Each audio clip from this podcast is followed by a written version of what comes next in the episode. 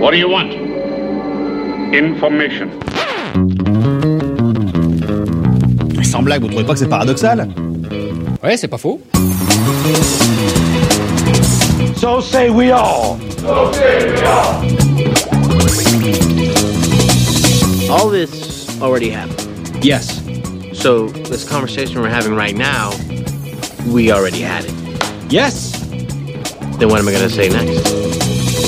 Salut à toutes, salut à tous, bienvenue dans ce 25e et dernier chapitre de la saison 1 de un épisode et j'arrête le podcast 100% série de l'association française des critiques de séries, la CS, en partenariat avec Binge Audio. 30 minutes de débat, d'analyse, de partage, d'accords et de désaccords autour d'une série et d'une thématique toujours dans la passion critique et la joie journalistique. Next one, next one, next one, next Whoa, one. wait, wait, wait, wait. Put it in what? What? That's the last one. Pierre Langlais de Télérama pour vous servir et avec moi autour de la table de l'antenne dans le 11e arrondissement parisien, Charlotte Bloom de l'émission Ciné-Série et compagnie sur OCS. Salut Charlotte. Salut. Marie Turcan de Business Insider. Hello Marie. Salut. Et Thomas Détouche de Télécapsat Hebdo. Bonjour Thomas. Salut Pierre. On referme cette euh, saison avec une des séries qui l'aura marqué, euh, le dernier choc de cette saison 2016-2017, disons-le, qui arrive en France la semaine prochaine, le 27 juin sur OCS Max, The Handmaid's Tale, adaptation du roman de Margaret Atwood, La Servante écarlate. D'ailleurs, le titre en français, c'est The Handmaid's La Servante écarlate, les deux suites. Récit dystopique terrifiant dans un futur autoritaire et phallocratique où les femmes sont réduites en esclavage, une série brutale mais pas si improbable. Nous allons décrypter le succès, le fond, la forme et le sous-texte. I was asleep before. That's how we let it happen. When they slaughtered Congress, we didn't wake up. When they blamed terrorists and suspended the Constitution, we didn't wake up then either. Now I'm awake. My name is Offred. I had another name. Ladies, I have to let you go. It's the law now. They needed to do it this way. All the bank accounts and the jobs all at the same time. You imagine the airports otherwise?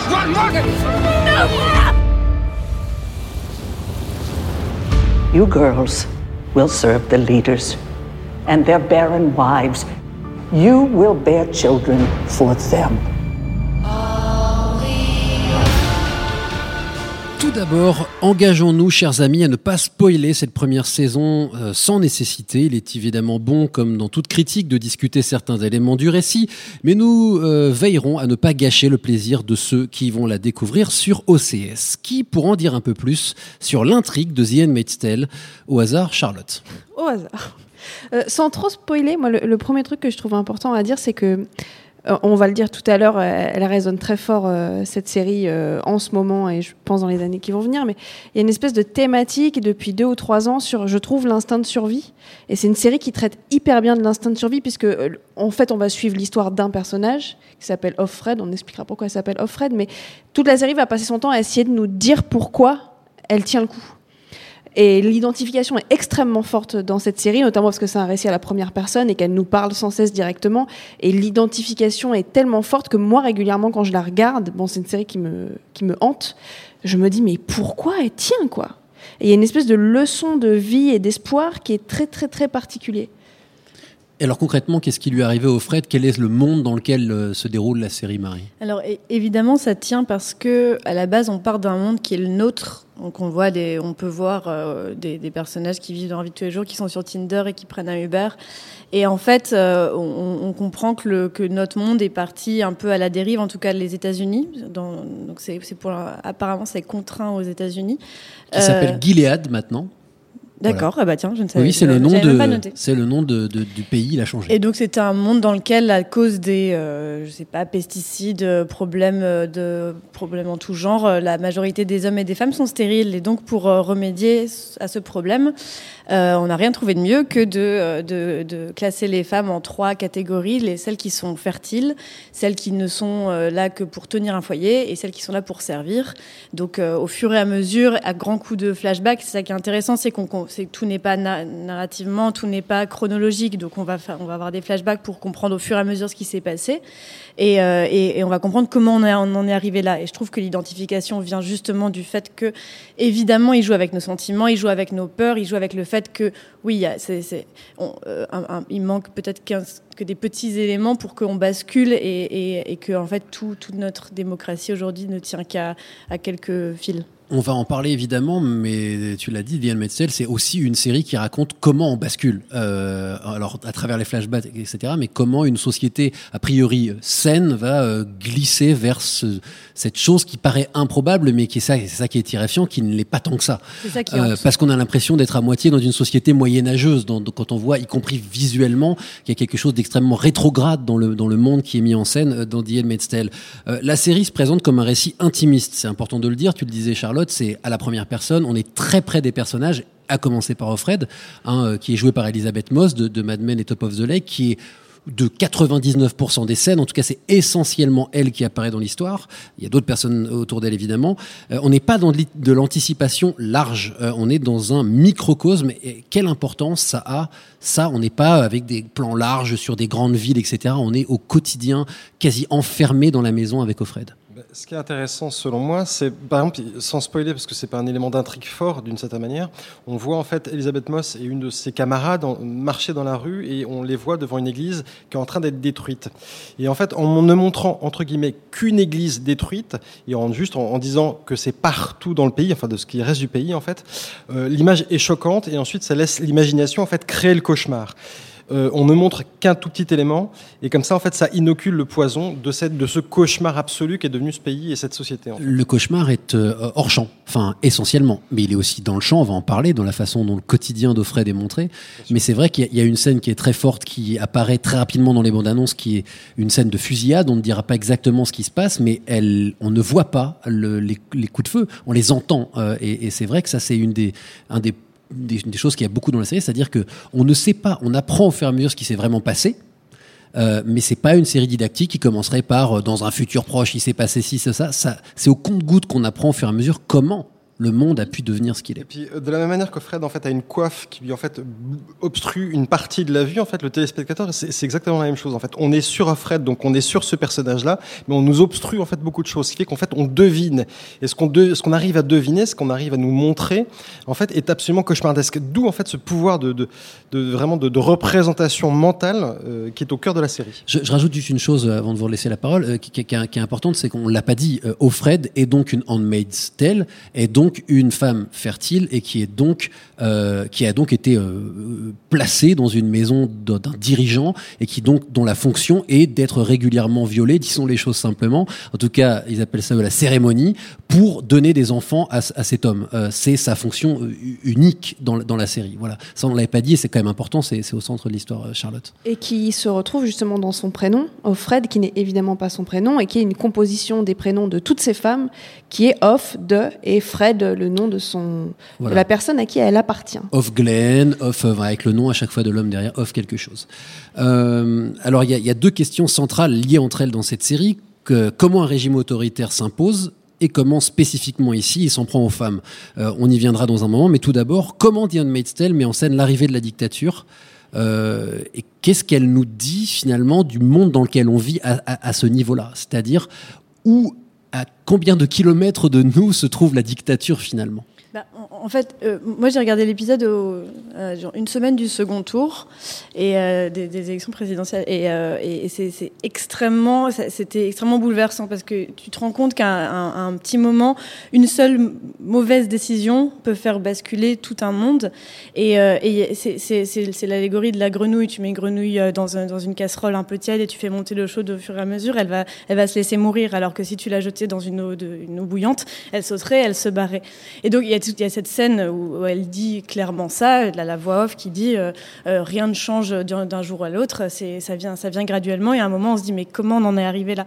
Et c'est ça en fait qu'on va comprendre au fur et à mesure. Et il y a justement cette scène de fusillade qui pour moi est, le moment de basculement où tu te rends compte que ce que nous on pense être normal, c'est-à-dire que les gens ne se tirent pas dessus, et ben en fait si les gens décident de dire non on va tirer dessus et qu'il n'y a pas il y plus personne pour pour adhérer à ces règles de vie en communauté de vie, euh, de vie tout simplement. Euh, S'il y a plus personne, plus personne à garde-fou, alors ça peut partir très vite. C'est ça qui est le plus, euh, le plus flippant. Et la série montre dans les flashbacks comment, au début, les gens prennent presque les choses à la légère. Bah, comme le comme disent, ouais, c'est bon, c'est quoi cette blague? Et en fait, c'est pas une blague, c'est la dictature qui est en train de s'imposer. Mais il n'y a pas que euh, ils le prennent à la légère, c'est que tu as des réactions. Alors donc dans, dans son dans son passé euh, de vie normale, euh, Offred euh, est marié euh, et tu as, cette réaction de son mari, mais c'est un déchirement. Elle, elle explique, mais j'ai mon compte est bloqué, euh, je me suis fait virer de mon travail, j'ai plus de droits. Et son mari lui dit t'inquiète, je vais m'occuper de toi. Et, et- et cette scène-là, elle te montre aussi pourquoi ça bascule. Ça bascule parce que Ouais, ok, t'as plus de droits. Bon, bah, tu sais quoi, moi je t'aime, mais je vais te payer à manger. C'est-à-dire qu'on en arrive à un point où on a enlevé les droits aux femmes, et même les gens qui les aiment, même les gens qui partagent leur vie, Oui, et puis on s'y même- attendait à ce que ça t'arrive. Puis c'est les jour, femmes, c'est quand même pas les hommes. Donc Oui, ça- ça pas- pas ça semble pas absurde. C'était quand même il y a, il y moins de 50 ans que, euh, que les femmes avaient le droit d'avoir un compte en banque. Que, enfin, c'est, c'est, ça semble pas absurde parce que c'est au final pas si loin. Et là, on commence à se rendre compte que nos acquis sociaux ne sont pas vraiment. Enfin, aucun, acquis- aucun acquis n'est vraiment acquis et qu'ils ils peuvent être remis en cause très très rapidement.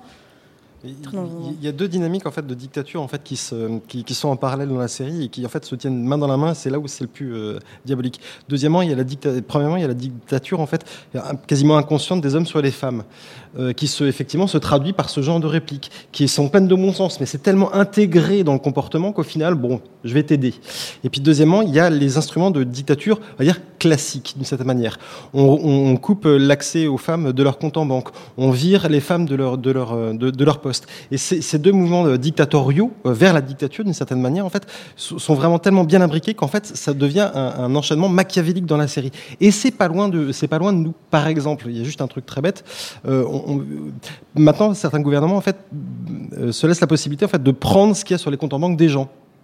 Ça, c'est un des arguments économiques actuels. C'est pas si loin de ce qu'on voit dans la série, d'une certaine manière. Et on parlera d'un- troisième mécanisme, si je puis me permettre, euh, c'est le mécanisme de la peur qui fait aussi que, alors évidemment, le, tyran est essentiellement masculin, mais les, les femmes aussi, entre elles, sont leurs propres espionnes, euh, se- s'observent, se, ont peur. La peur est partout. C'est-à-dire que il y a, y a des personnages qui sont fascinants. Le personnage de l'épouse de Fred, euh, qui, euh, qui elle-même est à la fois victime et bourreau, qui, qui est dans une dynamique qui est extrêmement intéressante parce qu'elle participe de l'oppression tout en étant la victime. Et ça, évidemment, on, développera ça après. Je dis quand même, il y a, un détail qu'on a oublié, c'est que si le monde de la série est tel qu'il est, c'est aussi parce qu'il y avait c'est pas clairement explicité, en tout cas euh, pas tout de suite, euh, une menace terroriste et que le, on s'est appuyé dessus. Et ça aussi, on est en plein dedans. C'est-à-dire comment dire, écoutez, le monde est au bord de l'implosion, la guerre est chez nous, et bah il faut faire quelque chose et du coup on va on va prendre le pouvoir et la force Oui. par la force. Il y a littéralement une personnage qui dit euh, ah ben de toute façon on n'avait pas imaginé ça, la, la loi était juste faite pour me protéger des terroristes. Après moi c'était le moment où je me suis dit c'est un petit peu didactique, c'est un, un tout petit peu forcer le, le, le, le- trait, même si euh, je comprends qu'il faille justifier euh, de manière concrète comment on est on en est arrivé là, mais le, côté bon c'est l'état d'urgence qui nous a emmenés là, euh, je, je l'entends et j'en ai je, je- je le combat également, mais euh, mais je, mais je trouvais que bon ça aurait pu être amené un tout petit peu plus subtilement. Euh, le monde dans lequel se passe Diane Metztel, euh, et c'est le dernier élément qu'on va développer sur cette présentation de l'univers, est aussi extrêmement religieux. Euh, on a parlé de la destruction des églises, mais euh, parlons-en un peu plus parce que The Handmaid's est une référence biblique, les, Handmaid en tout cas, et on fait appel à la Bible en permanence dans cette série. Mais comment, pourquoi et qu'est-ce qui est dit de l'utilisation de la religion, en tout cas dans l'état, dans la façon dont il est utilisé dans la série? Euh, il montre qu'en fait, euh, mais ça, pour le coup, c'est pas l'élément qui moi m'intéresse le plus, dans le sens où c'est le plus classique d'une certaine manière. Ça montre simplement que toute mauvaise interprétation de, la religion, en fait, mène jusqu'au fa- fanatisme d'une certaine manière. C'est vrai pour la, religion catholique, pour d'autres religions, etc. Moi, c'est pas l'élément qui m'a le plus. Et d'autant qu'ils connaissent rien à la religion. Enfin, si j'ai bien compris, c'est des citations bibliques euh, tronquées. Enfin, en tout cas, voilà, ils les utilisent. Mais ils les c'est- utilisent. c'est- même des, des mémos en fait qui se répètent, qui se répètent, qui se répètent, qui se répètent, et ce qui fait qu'en fait déjà ça n'a pas beaucoup de sens à la première, mais à la trentième en fait ça devient juste un mécanisme mental d'endoctrinement. Donc là aussi c'est mauvaise interprétation de la, de la religion. Mais le fanatisme, euh, là le fanatisme tel qu'expliqué dans, dans, dans la série n'est pas l'élément qui m'a le, le plus impressionné d'une certaine manière. I was just wondering if you could translate something for me. I think it's Latin. Nulide de bastardes carborundorum. How'd you hear that? Does it mean something? Not really. It's a joke. Oh, how is it a joke? It's only funny if you know Latin. Actually, it's probably only funny if you're a 12 year old boy studying Latin. It doesn't really translate. It's something like don't let the bastards grind you down. Don't let the bastards grind you down. The Handmaid's Tale, disons-le pour ceux qui ne l'ont pas encore vu, est une série extrêmement difficile. Euh, tu parlais d'être hanté, euh, Charlotte, tout à l'heure, psychologiquement difficile. Euh, Est-ce que on peut parler de série d'horreur? Est-ce que le mot est trop fort? Est-ce que c'est vrai qu'à tout bien réfléchir, on n'a pas vu beaucoup des séries comme ça qui vont aussi loin dans quelque chose d'aussi brutal, alors psychologiquement, mais physiquement aussi d'une certaine façon. Est-ce qu'on a affaire là à une des séries les plus dures de l'histoire du du petit écran, tout court, peut-être Une, sé- une des séries les plus dures, c'est clair. Je, j'ai même- enfin, de- enfin, moi, depuis Oz, je me suis jamais senti aussi mal en, en- et encore plus là parce que finalement, il y a une Sauf si on parle éventuellement de, féminine, de mais- The Pacific ou de trucs où il y a la guerre, quoi. Voilà, et on est face à. Oui, mais ça, c'est l'histoire. Enfin, Ouais. je sais pas. Ouais. J'ai l'impression que là, je, je ne parviens pas à avoir de la distance. Après, moi, j'aime pas le mot horreur parce que, paradoxalement, ça en fait pour moi quelque chose de encore plus fiction. Et, et je crois que là, quand on regarde cette série, on n'a pas le droit de se dire c'est une série d'horreur, je m'en fous. Quand on regarde cette série, on a juste le droit de se dire au secours, il faut qu'on se réveille. euh, on est tellement proche de la catastrophe. Et le mot horreur l'arrange dans un truc de genre euh, presque un peu rassurant qui va nous aider à regarder euh, tout ça, euh, tous ces viols. Et il y a d'autres choses, euh, d'excision, euh, de la mutilation. Enfin, même si c'est hors champ, à un moment, ces gens reviennent différents de ce qu'elles étaient. Des exécutions aussi. Des, ex- des- des- oui, c'est infernal. Mais je pense que la ranger dans un genre va, va un peu rabaisser sa puissance. Et là, il faut pas y toucher à sa puissance, à cette série-là. D'autant plus, je trouve que les, scènes les plus fortes sont celles qui se passent dans le, passé, donc notre monde à nous. La scène où, ces deux femmes qui ont l'habitude de, bah, qui courent ensemble, qui ont l'habitude d'ou- d'ou- d'ouvrir leur gueule quand elles sont pas contentes. Elles arrivent dans un bar et il y a un mec qui refuse de les servir. Et ben en fait, elles ont une telle réaction de, bah, qu'en fait, qu'est-ce que tu fais? Pourquoi tu, enfin, se, faire foutre et elles, lui, disent mais ça, ça va pas, c'est pas comme ça que ça se passe. Et en fait, parce qu'elles sont, pour elles, c'est acquis et c'est tellement naturel que tu, te rends compte à ce moment-là de, de, combien c'est, possible de, basculer. Et c'est ça pour moi le, le plus, les, choses les plus marquantes, c'est de voir que Elisabeth Moss, elle joue un personnage, elle joue nous en fait, elle, elle joue des, des, femmes du 21e siècle qui peuvent être confrontées à ça et de se, rendre compte que, qu'on peut se réhabituer à une forme de domination d'une telle force, c'est ça qui est le plus puissant. Euh, J'en parlais tout à l'heure. Est-ce que c'est une série sur la peur? Euh, La peur est partout. C'est vrai que ça, dans la mise en scène, c'est quand même assez incroyable. Et euh, le- évidemment, le, le crédit en revient aussi aux comédiennes et aux comédiens. Tout le monde semble pétrifié, c'est-à-dire que c'est une, série où Même tout le nous. monde regarde, oui, mais, y, y compris le téléspectateur, mais semble un poids absolument terrible sur chacune des scènes, de chaque mot qui doit être contrôlé, de chaque façon dont on bouge. Enfin voilà, il y, a- une. euh, J'aime bien employer le mot presque terrorisme, c'est-à-dire que tout le monde se terrorise les uns les autres dans ce monde-là, qui, qui est quelque chose de très contemporain aussi finalement. Euh, Il y a une peur à tous les niveaux de la société euh, qui est instrumentalisée différemment euh, en fonction des, différents niveaux dans lesquels elle est utilisée. Euh, celle à laquelle on s'identifie le plus, c'est effectivement celle que, subit euh, Elisabeth Moss, qui elle en fait a une vie qui est absolument totalement codifiée. Et là où ça devient le plus effrayant, la peur justement, euh, la peur d'exprimer la moindre émotion, la moindre envie, la moindre en fait étincelle de vie. Et en fait, euh, la série montre d'une certaine manière qu'éteindre toute étincelle de vie, toute envie justement, par la peur est le meilleur moyen en fait de, comment dirais-je, de, régner sur quelqu'un. Et effectivement, la peur en fait est un des outils, mais pas que. Euh, Il y a une scène de, d'exécution à laquelle euh, euh, des personnages principaux sont témoins. C'est compliqué de pas spoiler. Et justement, leur fait de leur montrer ce qui peut leur arriver en fait éteint d'une certaine manière toute envie de rébellion entre guillemets. C'est difficile de pas spoiler. hein. Oui, parce que c'est vrai que c'est euh, presque de la torture. Je sais pas si c'est le, mot. C'est-à-dire qu'on on on on assiste au martyr du personnage principal. Euh, Au-delà de tout ce qui se passe dans sa tête, parce que ça aussi il faut en parler. C'est-à-dire que c'est un personnage dont on comprend très vite qui qui qui a à l'intérieur de cette coque qui, qui doit être vide, c'est-à-dire qu'elle doit montrer pas d'émotion, qu'elle doit être cette machine à reproduire, hein, ce bétail, d'ailleurs le mot est, employé, qui au fond d'elle bout. Euh, et c'est ce qui ce qui d'ailleurs crée la dynamique de la série. S'il n'y avait pas cette voix off et s'il n'y avait pas cette envie qui est en elle, euh, et à un moment où en fait ça serait juste intenable et, il n'y aurait pas cette étincelle de vie qui est nécessaire, je pense, à la série. Et d'où l'intérêt justement de ces plans rapprochés en termes de mise en scène qui sont extrêmement intéressants. Le fait d'être face à ces personnages-là de manière très très proche, c'est montrer en fait le moindre euh, comment dirais-je, soupçon euh, de de- d'expression sur leur visage. Là, tout, tout, euh, tout, tout mérite revient aux comédiennes qui sont, bah, je parlais vraiment des comédiennes parce que c'est vraiment elles qui sont au centre de ça, euh, qui revient aux comédiennes parce qu'elles sont absolument formidables à montrer très peu, enfin beaucoup, avec très peu d'expression. Elisabeth Moss est formidable dedans, mais il y a aussi Alexis Bledel. Ensuite, on est fan ou pas d'Alexis Bledel, qui jouait dans Gilmore Girls. Là, elle est absolument formidable. Aussi parce qu'en fait, dans les explosions de, tristesse, de désespoir qu'elle peut avoir, en fait, c'est toute cette, toutes ces émotions-là qui se contenaient qui explosent.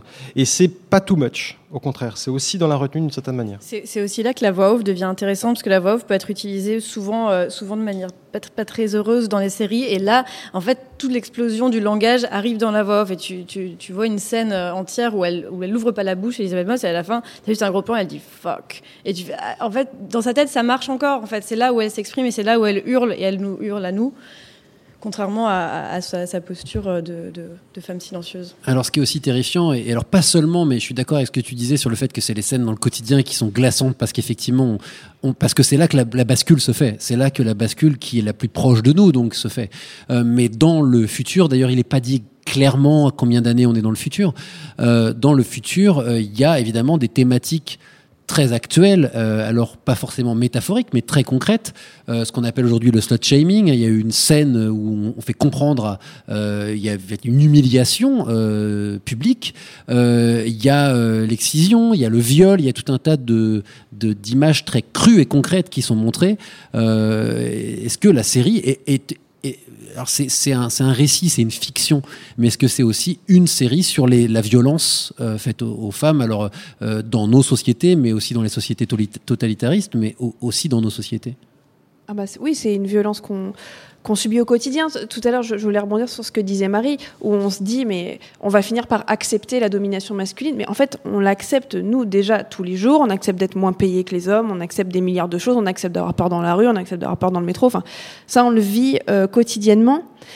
Moi, ma, ma- ma seule crainte par rapport à cette série que je trouve mais indispensable à tous les niveaux, c'est que les. J'aimerais connaître. Bon, on a Thomas, c'est très bien. Et Pierre, le, le regard des hommes. Est-ce que les. Non, mais bon. Je. Euh, je te connais assez pour savoir que tu la regardes. Je ne connais pas euh, Thomas, je ne sais pas ce qu'il ressent euh, quand il la regarde. J'aimerais, en fait, moi, j'aimerais savoir si cette série-là, elle va enfin débloquer toutes ces thématiques. Si on va arrêter de nous dire, quand il est 23h ou minuit, non, mais c'est bon, t'as peur de quoi? T'as 40 ans Enfin, je veux dire, moi, j'aime- j'aimerais que cette série, elle serve à ça aussi. Et la banalisation de. Notamment ce slut shaming, c'est une scène toute simple qui spoil rien. Les deux nanas font du footing, elles sont en fringues de footing, et elles se font traiter de salopes dans la rue. Et après, il y a une autre scène où, euh, parmi dans la par formation, en plus. il y a la formation aussi des Handmaid's Tale où on, on leur apprend finalement à montrer du doigt celles qui auraient des désirs. finalement. Oui, en plus, il y a la délation par-dessus Ouais, ça, parce que c'est un monde de paranoïa et c'est un monde où euh, tu vas briller euh, en fermant ta gueule. Et si tu peux dénoncer deux, trois personnes, c'est encore mieux parce que tu montres, tu montres ton adhésion. Le, même, le principe même de cette série, c'est de, de, de, de monter les femmes les unes contre les autres en leur donnant des, des, des, des, fonctions différentes et en donnant une domination d'une catégorie des femmes, donc les femmes au foyer, sur les femmes qui servent de poules pondeuses. Euh, et, et, et ça, c'est évidemment un des plus grands mécanismes de, de, de, de, de Des vraies discrimination dictatures, des- ouais. Non, mais même aussi. dans, la, Mm. dans notre société, du fait que les femmes se, ne, ne- il n'y a pas de soutien féministe. Il y, a- il y a énormément de problèmes là-dedans, dans le, dans, le, dans le côté de regarder une fille dans la rue et dire ah ouais, elle a l'air d'une. Enfin, tu vois, de, de, de pas de aucune solidarité et ce, ce et c'est aussi c'est aussi une preuve que le, le féminisme n'est pas le- que le problème des hommes. Il y a, il y quand même ce, ce gros Mm. ce gros souci plus Oui, global. et le Et là, personnage de l'épouse de incarné. Fred est, voilà, est particulièrement intéressant à, à ce niveau-là. Euh, un mot de la mise en scène quand même, parce qu'on en parle assez peu, mis à part les plans serrés sur le visage d'Offred, euh, notamment de la violence euh, et de ce qu'ils appellent euh, la cérémonie, donc le viol cérémonisé pour, pour, pour avoir des enfants. C'est là aussi très particulier. La série la façon dont la série approche ça, la mise en scène, les couleurs, euh, la relative discrétion de la musique, c'est aussi une série qui est dans d'une forme de, rigueur, d'hyper froideur, je sais pas si le mot existe, mais en tout cas, euh, voilà, de très strict. Il y, a un, il y a un minimalisme qui est absolument nécessaire pour ce genre de scène justement, parce que en enlevant tout effet justement, on en revient à ce que c'est vraiment, Euh, c'est-à-dire pas du tout un acte de reproduction, mais un acte de viol. Il n'y a aucun effet. Et le pire, enfin moi, ce qui me hante dans ces scènes-là, c'est le regard de la femme. euh, qui est jouée par Yvonne Strahovski, bref, de- peu de importe, Chuck avant, de Chuck, oui. Qui en fait est face à son mari, et entre les deux, il y a la poule pondeuse, pour reprendre ton, ton terme. Lui, en fait, Regarde ailleurs. Il regarde ailleurs. Hmm. Elle, elle a les yeux, la poule pondeuse, elle a les yeux au plafond, et elle essaie de penser à autre chose. Essaye, je dis bien. Et Yvonne Strahovski, en fait, regarde son mari ou essaye de. Enfin, c'est. et- et ce- ce- cette absence de regard des, uns avec les autres est, absolument terrifiant. Mais encore une fois, pour, ça c'est un élément de mise en scène, mais moi j'aime beaucoup le fait, j'aime beaucoup, très mauvaise formule, j'apprécie beaucoup le fait qu'on enlève tout effet à ces scènes-là pour les rendre terrifiantes, car elles sont terrifiantes, ces scènes. Si tu veux comparer aux, aux grosses polémiques sur les scènes de viol dans Game of Thrones, on est, on, est à milieu de ça, quoi. En fait, on va pas pas parler de female gaze, mais, mais pour le coup, on est on est euh, On peut- dans une on peut en parler, c'est mais- une re- Oui, Mm. on- c'est- je veux dire, c'est une repré- Oui, mais bah, il y, a- il y a zéro plaisir. Enfin, c'est vraiment une. Oui. du- mais, euh, mais mais oui, dans ce sens-là, tout est vu à travers le point de vue d'Elisabeth Moss. Donc forcément, euh, on voit ce qu'elle ressent elle, et elle est pas. on- on- de toute façon, en même temps, c'est difficile. Il n'y a, pas de personnage homme dans cette série. Il y en a très très peu, à part le mari, et, et c'est c'est pas lui Il y a qui est le chauffeur, intéressant. quand même, aussi. Oui, bah, bah, encore moins intéressant. Mais justement, on va pour le pour le coup, c'est vraiment une série où les où toutes les femmes sont oppressées, mais c'est elle qui porte tout. Euh, pour ouvrir, euh, et avant de laisser la parole au public, il y a de la lumière, tu le disais au début, euh, Charlotte, il y a de l'espoir, euh, il y a quelque chose dans cette série qui fait que, d'ailleurs, ça, alors que c'est volontaire, mais dans la mise en scène, ça aurait pu être beaucoup plus sombre, si j'ose dire. C'est-à-dire que c'est, il y a, de la lumière quelque part dans le personnage, euh, dans ce qu'on nous raconte, dans ses envies, dans ce qui est dit de la maternité, dans les flashbacks en tout cas. Il y a un espoir qui existe et c'est peut-être quelque chose qui tire aussi la série. C'est pas seulement un avertissement en disant faites gaffe, on va peut-être tomber dans un monde terrifiant comme celui-là, mais aussi euh, dans les pires circonstances, notre humanité dort quelque part sous nous, quoi. Et c'est quelque chose qui est émouvant, moi je trouve, dans cette série.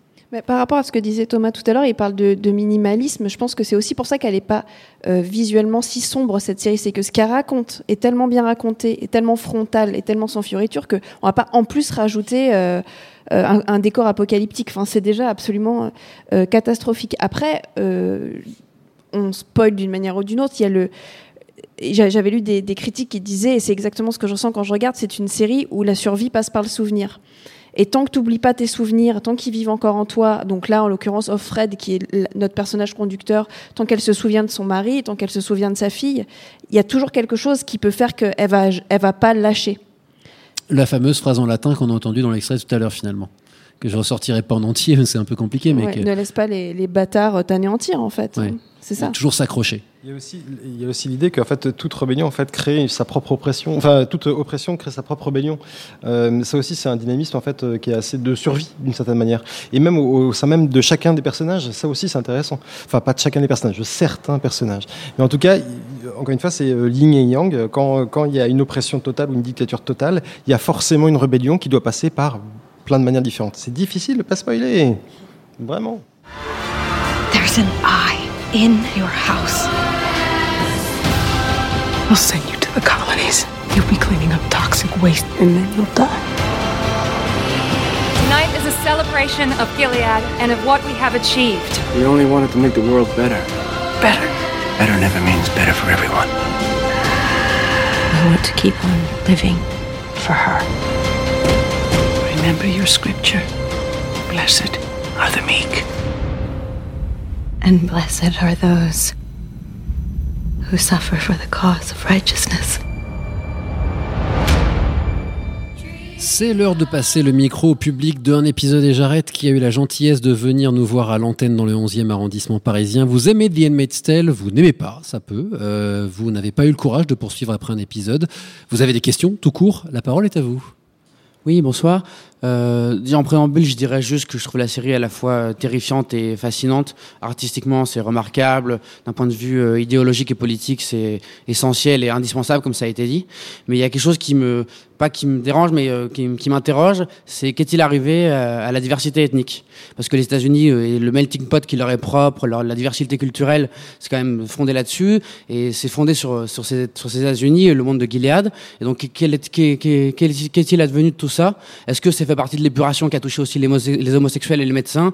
Parce qu'à part le personnage de Moira, euh, interprété par Samira Wiley, euh, on, c'est- c'est- je trouve que ça, ça fait assez étrange. ce- Actrice qu'on a vue dans Orange is the New Black Ouais. et dans euh, You're the Aussi. Euh, c'est une question, euh, la présence de ce personnage-là, est-ce que ça peut paraître presque comme une excuse Je sais pas. Est-ce qu'on va apprendre plus tard qu'il y a eu aussi une épuration en ce sens-là J'ai pas l'impression que le racisme fasse partie de ce monde, en tout cas pas pour l'instant dans ce qu'on a pu avoir. Un seul argument contraire à ça, je me suis posé la même question, mais euh, je je sais pas, sans vraiment spoiler, il y a une scène où euh, Moira prend un peu d'importance, où elle endosse le rôle de quelqu'un d'autre d'important et personne ne met en, remet en cause le fait que même si elle est une personne noire, elle a atteint ce statut-là. Et du coup, je, je pense que ça montre que euh, que- qu'il n'y a pas eu cette discrimination là parce que sinon elle aurait tout le monde enfin tu vois elle aurait été euh, arrêtée ou on aurait dit non c'est pas possible que cette personne là soit soit soit habillée comme ça donc je, pense que euh, que c'est peut-être c'est peut-être juste euh, une, une- peut-être que la série n'a pas encore euh, n'a pas encore euh,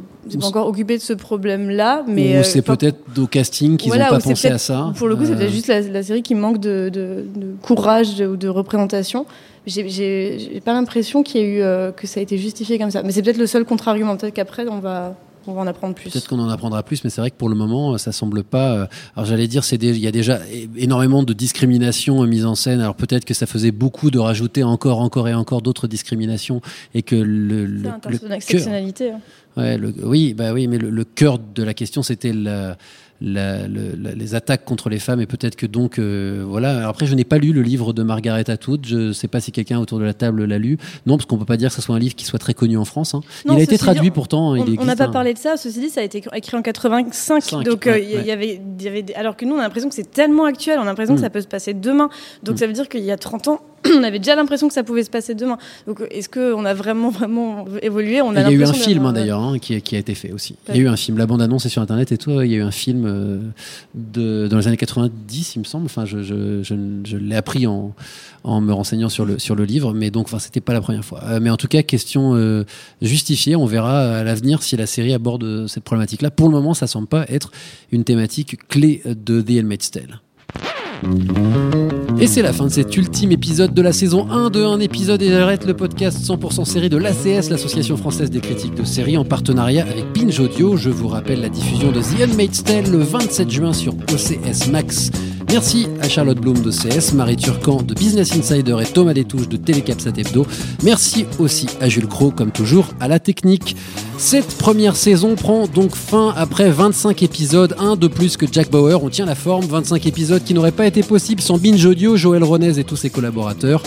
Euh, qui doivent euh, euh, qui doivent tout, aux membres de l'ACS qui ont participé avec enthousiasme et sans fatigue à des enregistrements parfois tardifs et qui n'auraient aucun intérêt sans vous qui nous écoutez et vous qui venez à chaque mise en boîte à l'antenne pour nous applaudir. Merci du fond du cœur à toutes et à tous et donc à vous. Merci.